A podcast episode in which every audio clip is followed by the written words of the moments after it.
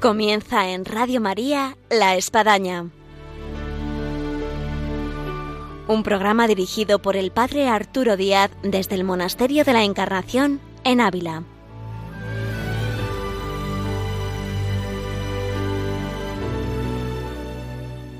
Hola, buenos días. Les habla el Padre Arturo Díaz. Bienvenidos a La Espadaña. El viernes pasado teníamos en nuestro programa al Padre Luis Fernando de Prada, director aquí de Radio María.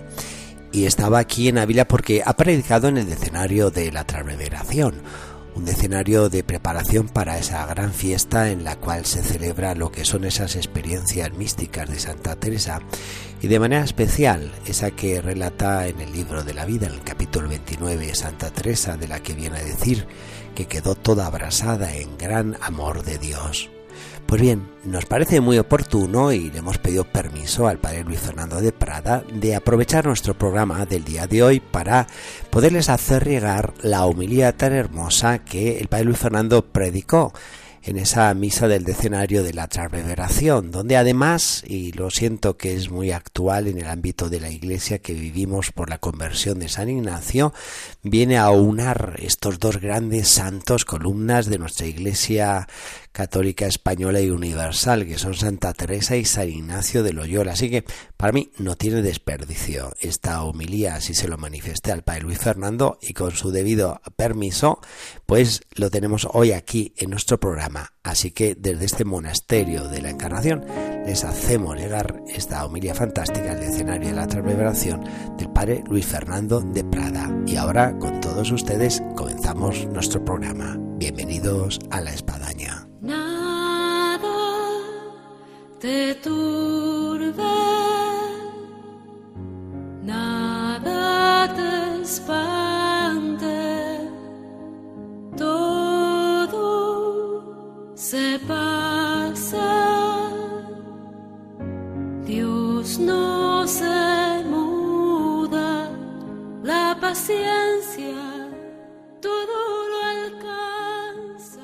Pues debe ser cuando la primera vez que un servidor vino por acá, en el día de la transverberación, pues anteayer más o menos, con don Marcelo, hace como 40 años, y de seminarista, claro, que venía todos los años tantísimos, cardenal de Toledo, ahora su sucesor, que lo fue don Antonio. Y bueno, pues ahora a un servidor le piden que con mucho gusto a esta comunidad tan querida que comparta estos, uno de estos días. Lo hacemos en este día de San Bernardo. Acabamos de escuchar pues el núcleo de, de la vida cristiana. Amarás, amarás al Señor tu Dios con todo tu corazón, con toda tu alma, con toda tu mente y al prójimo como a ti mismo. Y San Bernardo tiene ese texto tan precioso que rezamos en el oficio de lecturas, que dice, cuando Dios ama, lo único que quiere es ser amado. Si Él ama, es para que nosotros lo amemos a Él, sabiendo, no es porque le haga falta, claro, sino porque el amor mismo hace felices, nos hace felices, y hace felices a los que se aman entre sí. El amor del esposo, mejor dicho, el esposo que es amor, solo quiere a cambio amor y fidelidad. No se resista, pues, la amada en corresponder a su amor. ¿Puede la esposa dejar de amar, tratándose además de la esposa del amor en persona? ¿Puede no ser amado el que es el amor por esencia? Pues así decía este gran hombre de Dios, una biografía que recuerdo haber leído de, joven, lo han leído muchos, de los reformadores del Cister, San Roberto, eh, San Alberico, y cuando llegan a San Bernardo lo titulan El hombre que se enamoró de Dios. Pues sí, un hombre apasionado por el amor. Bueno, pues esa es la clave de todos los santos, que les ha prendido en ellos el amor de Dios, ya lo dice San Juan en su primera carta, nosotros hemos conocido el amor que Dios nos tiene y hemos creído en Él y hemos respondido a Él, como decía San Bernardo. ¿Y esto cómo se hace? Porque la verdad, ¿cómo se puede amar a Dios? A Dios que es espíritu. Necesitamos su mismo amor, necesitamos su mismo espíritu, necesitamos que Él nos encienda, que nos dé ese fuego, ese fuego del amor. Y eso no lo podemos alcanzar por nuestras fuerzas, ese mito griego de Prometeo que quiere ir a robar el fuego de los dioses Y decía Benedicto XVI, ese es el hombre de hoy que pretende alcanzar lo divino por sus fuerzas y no, no, el fuego es Jesucristo el que lo trae. Y nos lo comunicó en Pentecostés de una manera muy especial, pero luego en muchos pequeños Pentecostés personales. Uno de ellos, el que estamos celebrando en esta novena, ese fuego de Dios que abrasó a Santa Teresa. Pero es que es el fuego que aparece ya anticipadamente en la zarza de Moisés. Es el fuego que, que invocó Elías en el Monte Carmelo, precisamente. Es el fuego del que dijo Juan Bautista, el Mesías os bautizará con Espíritu Santo y fuego, y del que el propio Jesús dijo, he venido a traer fuego a la tierra y ojalá estuviera ya ardiendo. Es ese fuego del Espíritu que, que entró en el corazón de María y de los discípulos en Pentecostés. Es la llama de amor viva de San Juan de la Cruz. Es el fuego con que se presenta el corazón de Jesús al Padre Hoyos, a Santa Margarita María, corazón de Jesús, horno ardiente de caridad. Es el fuego apostólico que tenía el Papa que estuvo en esta casa, como no pueden olvidar las, las madres que entonces aquí estuvieron, que tenía ese fuego que le llevaba al mundo entero y que nos invitaba a una nueva evangelización con un nuevo ardor. Es el fuego hemos rezado en la oración colecta de San Bernardo. Hiciste de la de San Bernardo, inflamado por el celo de tu casa, una lámpara ardiente y luminosa. Pues bien, San Bernardo preguntaba, ¿puede la esposa dejar de amar tratándose de la esposa del amor en persona? Bueno, pues aquí hubo una esposa, y ha habido luego muchas gracias a Dios, que respondió, claro que voy a amar, claro que quiero amar al esposo, y que pues después de años en no hacerlo demasiado bien, pues el, Señor a través del ángel, como hemos oído antes al Padre Arturo, le metió ese, ese dardo de fuego. Y esa experiencia la preparó, como dicen los que saben de esto, que yo no sé demasiado, pues a la reforma del Carmelo, porque, en fin, iba a pasar bastantes dificultades, como todas las cosas importantes en la Iglesia, pues hay sus dificultades siempre, y para prepararla a sufrir con ánimo y sin perder el buen humor que tenía la santa, pues el mejor, la mejor preparación era ese amor, ese fuego del amor. Pero es que es el, el fuego que encendió a sus contemporáneos. Realmente es impresionante ahora como quieren hacernos creer la leyenda negra de la historia de España. Nos olvidamos de esa maravilla, de esa España del siglo de oro, esa constelación de santos, Ignacio, Francisco, Javier, Francisco de Borja, Juan de Ávila, Pedro de Alcántara, San Juan de... Bueno, podríamos seguir y seguir y seguir. Y precisamente en este año, 2021, se cumplen cinco siglos de la conversión de uno de ellos, de Íñigo de Loyola. Por eso me ha parecido que que podíamos hoy, en la reflexión de cada día que se va haciendo la novena, pues un servidor, digo, bueno, pues vamos a fijarnos un poquito, y a mí personalmente al menos me ha ayudado el leer un poquito sobre Íñigo, que luego se cambió el nombre a Ignacio por su devoción a San Ignacio de Antioquía, Íñigo de Loyola y Santa Teresa. Precisamente el nombre de Ignacio que ya digo, él se cambió porque es distinto. A veces pensamos que Íñigo es el euskera, Ignacio es... No, no, son dos santos distintos. San, Ignacio, San Íñigo era un abad medieval y en cambio San Ignacio de Antioquía es el gran mártir, ¿verdad?, de, de los primeros siglos. Y en la palabra Ignacio, pues es muy semejante a ignis, ignis, fuego, ignición. Y de hecho se les llamaba a los dos Ignacios hombres de fuego San Ignacio en su conversión habla de que tenía el corazón encendido y luego fue pasando de ese corazón encendido al fuego interior ya de su etapa final, el fervor místico que refleja en el diario espiritual, y al fuego apostólico y misionero. Dice la tradición que cuando envía a San Francisco Javier y a otros a las Indias, le dice en latín, ite omnia incendite et infiamate, es decir, ve y préndele fuego a todo, incendia todo con el fuego de tu amor del Espíritu Santo. Pues bien, Santa Teresa y San Ignacio, dos santos a los que enciende la experiencia de Dios, lo que llamamos la mística, y les da ese fuego que los consume. Y claro, a nosotros que en general no somos muy místicos, por lo menos un servidor, uno lee estas cosas y dice, Dios mío, esto se me queda muy alto, no es el águila esa que vuela muy alto, muy alto, aquí uno es un ratoncito y le parece que santos como Santa Teresa, sobre todo con esas cosas que le pasaban, San Ignacio, que no se sabe tanto, pero, o no se cuenta tanto, pero también era un gran místico, nos parece que eso es para otros. Entonces nos viene bien recordar que la esencia de la mística no es que te pasen cosas ahí, éxtasis y tal, de ninguna manera. Es simplemente la culminación que Dios con sus dones hace del camino espiritual que todos estamos llamados a hacer de una manera o de otra. Por eso es bueno que recordemos, lo decía el Papa Francisco en la exhortación tan bonita, Gaudete te exultate, que estamos todos llamados a la santidad. Esto no es un invento del Vaticano II, bien lo sabían todos estos santos. Y decía ahí el Papa, me gusta ver la santidad en el pueblo de Dios paciente, los padres que crían con tanto amor a sus hijos, en esos hombres y mujeres que trabajan para llevar el pan a su casa, en los enfermos, en las religiosas ancianas que siguen sonriendo. Es la santidad de la puerta de al lado, de aquellos que viven cerca de nosotros y son reflejo de la presencia de Dios. Sí, sí, estamos todos llamados a la santidad, pero cada uno por su camino. No tiene por qué ser, ni debe ser, ni va a ser tu camino ni el mío, el mismo de Teresa o de, o de Ignacio. Cada uno por su camino. Y ya lo decía San Juan de la Cruz y lo citaba el Papa que él cuando escribe el cántico espiritual dice, bueno, esto para que cada uno lo aproveche según su modo, porque la vida divina se comunica a unos en una manera y a otros en otra. Dentro de esa diversidad, sin embargo, hay rasgos comunes, todos los santos, y en concreto podríamos fijarnos, y lo tengo que hacer muy abuela pluma, en rasgos comunes que vemos en San Ignacio y en Santa Teresa, que por cierto tampoco es tan conocido, Santa Teresa agradece muchísimo en sus escritos lo que le ayudaron los padres de la recién fundada Compañía de Jesús. Fueron clave, sobre todo en los primeros momentos de su vida espiritual, cuando la pobre estaba perdida y nadie la entendía. Pasó por aquí un, sacerdote jovencito, recién ordenado, de 23 años. Y ese, toma, ese le, la orientó bien, que los demás le decían, uh, eso es el demonio y tal. Y dice que no, que no es el demonio, madre.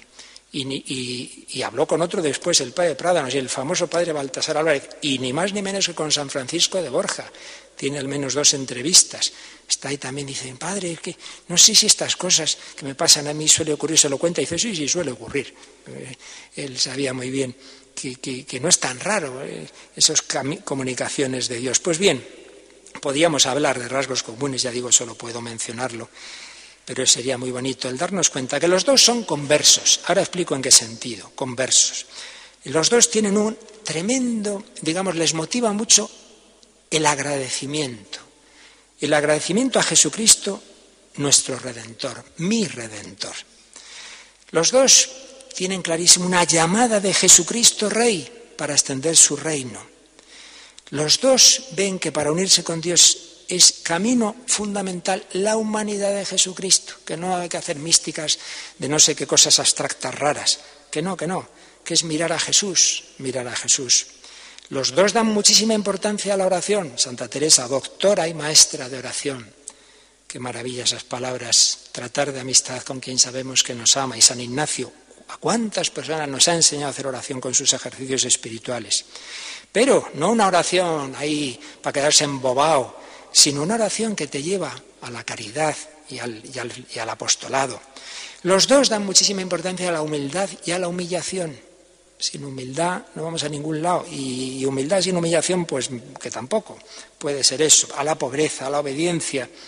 Los dos tienen un tremendo sentido de la Iglesia, al servicio de la Iglesia, en su tradición, con el ejemplo de otros santos. El bien que le hace a Santa Teresa leer a a San Agustín, por ejemplo, San Ignacio, pues cómo se convierte leyendo la vida de los santos, el For Santorum en la vida de Cristo. Los dos ven que hay que ayudarse mutuamente, hacerse espaldas, hermanos y compañeros en el Señor. Y los dos hablan mucho de que hay que poner todo de nuestra parte, pero ante todo hay que confiar en la gracia de Dios. De hecho, el momento decisivo de Santa Teresa es cuando tras ver aquel Cristo muy llagado, dice, se ha terminado, no puedo seguir en la tibieza, pero ya no puso la confianza en sus propósitos, sino en el Señor. Pues bien, podríamos ir hablando de cada uno de estos puntos, y como a mí no me gustan las homilías largas, pues no va a poder ser. Solo mencionar alguna cosita. En primer lugar, que cuando he dicho que los dos son conversos, eh, nos viene bien porque por un lado uno de ellos había sido bastante elemento, Y entonces, cuando uno dice, uff, yo ya con la vida que he llevado, pues hombre, uno de los compañeros de San Ignacio nos dice esto, aunque era, de, antes de su conversión, aunque era aficionado a la fe, a nombre de fe, no vivía conforme a ella, ni se guardaba de pecados. Antes era especialmente temerario en juegos de fortuna, en cosas de mujeres, en revueltas y en cosas de armas. Por tanto, una aplicación para nosotros, nadie diga, uy, yo ya después de tantos años, ya, ya, bueno, como decía un amigo mío, hombre, salvarme, espero salvarme, pero en el purgatorio hasta que cierren. Hombre, pues no, no, confía en que Dios te puede hacer santo, siempre es tiempo para la santidad. Pero otro puede decir, vale, sí, muy bien, San Ignacio fue muy elemento, pero una vez que se convirtió, ya todo recto. Pues no, desde luego Santa Teresa que no fue elementa en el sentido de los pecados graves de San Ignacio, pero en cambio sí que fue muy, diríamos, adolescente de chu, chu, chu, fervorosa, tibia, tonteando, entra en el convento, época buena, época mala, mucho locutorio, mucha historia, eh, deja la oración un año, la maestra de oración, la doctora de la oración un año sin hacer oración. Bueno, entonces que tampoco se desanime el que diga, yo es que nunca he hecho muchas cosas muy malas, pero es que siempre estoy aquí a rastras, soy un tibio. Bueno, bueno, Dios tiene remedio para todos. Para los que han estado muy perdidos y para los que, los que han recibido gracias y así están así de mala manera a rastras como estuvo tanto tiempo Santa Teresa. ¿Y, ¿Y, qué les motivó a ambos a entregarse al Señor? Ser agradecidos a Jesucristo. Dice Santa Teresa, si no conocemos que recibimos, no despertamos a amar. Y San Ignacio nos pone ante Cristo crucificado y dice, ante el Señor que de creador ha venido a hacerse criatura de vida eterna, muerte temporal, a morir por mis pecados, preguntarme, ¿y yo qué he hecho por Cristo? ¿Y qué debo hacer por Cristo?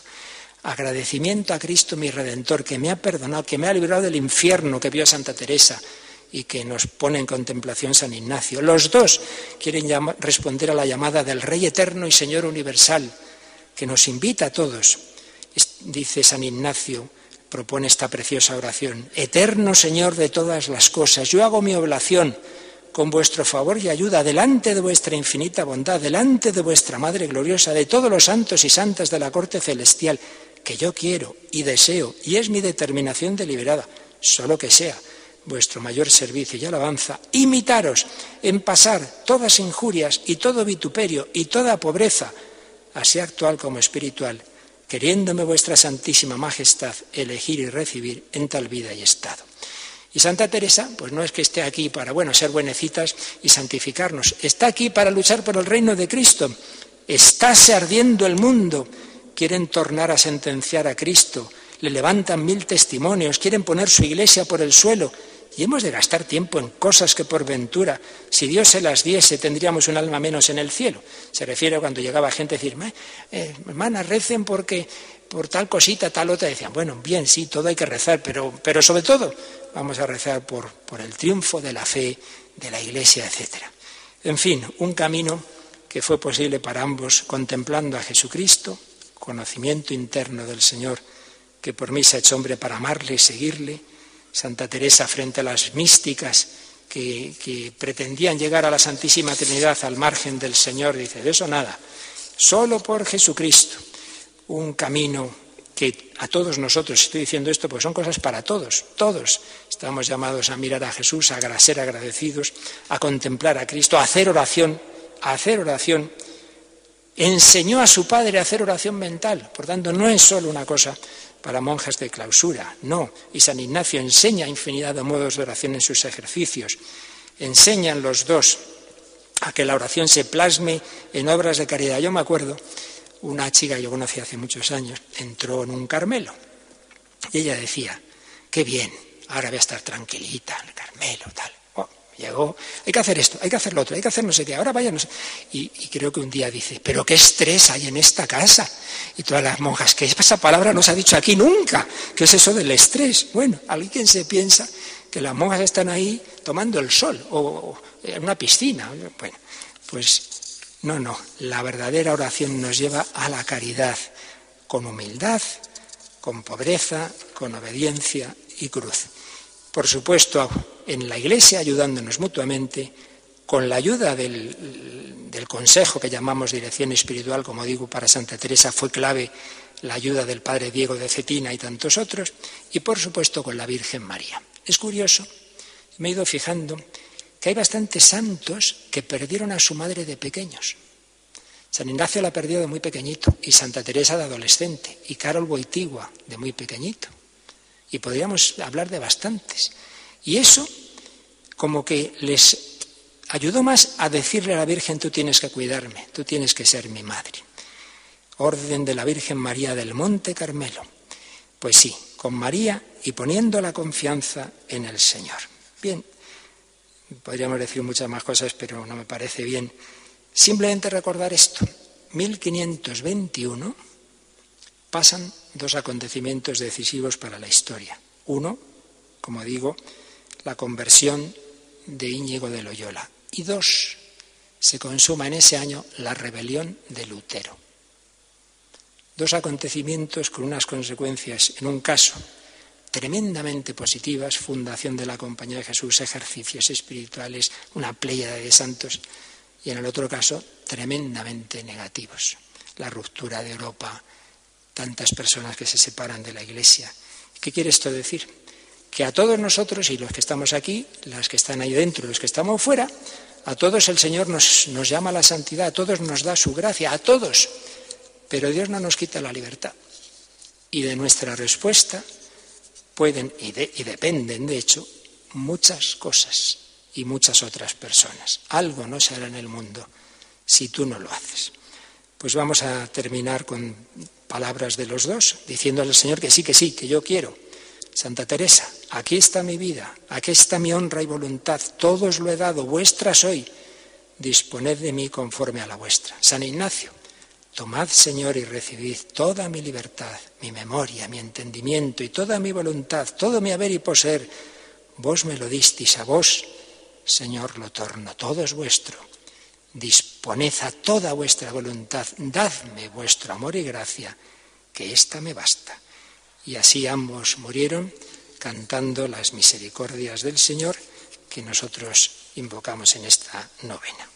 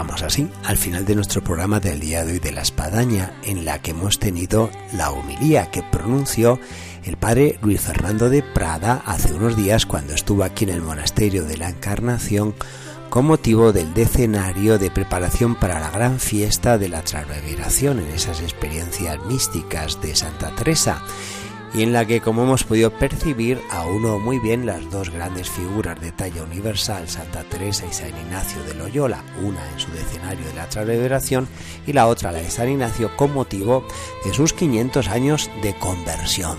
Así que nos llevamos mucho de lo que el padre Luis Fernando de Prada ha podido exponer para nuestra vida cristiana. Y el próximo viernes, Dios mediante, tendremos con nosotros a María Ángeles Álvarez en Vida y Obras de Santa Teresa, recuperando así ese espacio que no pudimos tener en agosto. Así que tendremos una vez más este recorrido de Santa Teresa en esta Vida y Obras Santa Teresa con María Ángeles Álvarez. Les esperamos hasta el próximo viernes, Dios mediante, aquí en Radio María, en La Espadaña.